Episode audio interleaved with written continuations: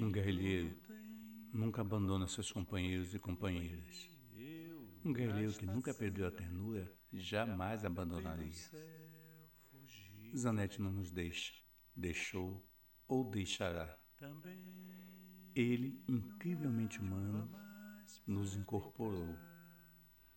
O corpo que a tortura e a ditadura nunca conseguiu destruir. O corpo que nos anos de chumbo foi marcado, violentado, triturado. Tinha, teve terá um sonho, um sorriso, pronto.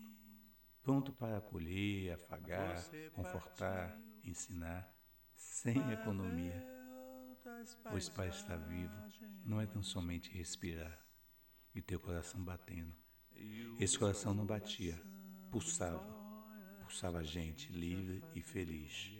Impulsionava o sangue swingado nas veias da justiça e da beleza.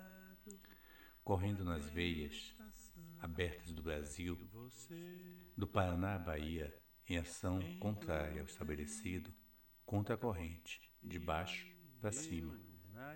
Perseguido por ser humano e defender a vida. Do Barbalho à Galeria F, sua força humana era tão grande que não conhecia os algozes, pois esses tentavam destruir, vendando-lhe os olhos. Um Medusa inverso, em que seu olhar poderia não empedrar pessoas, e sim suavizá-las, trazê-las de volta ao verdadeiro sentimento de vida e de humanidade.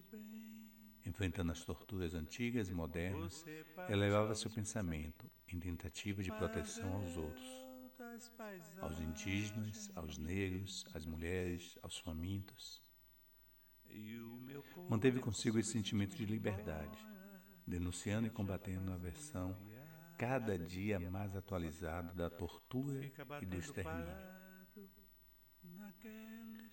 Ele nos incorporou, se incorporou, nos faz tomar corpo, nos acelerou como uma bicicleta motorizada. Zanetti não nos deixa, Zanetti incrivelmente faz valer o sonho da eternidade e infinitude humana. Seu corpo agora, mais uma vez torturado pela dureza de tantas outras dores químicas e radioativas, é deixado e a liberdade de poder estar em todos os lugares, com a sua gigantesca ternura em cada um de nós. Não é fácil entender essa lógica quase aristotélica sartriana de nada ser tudo.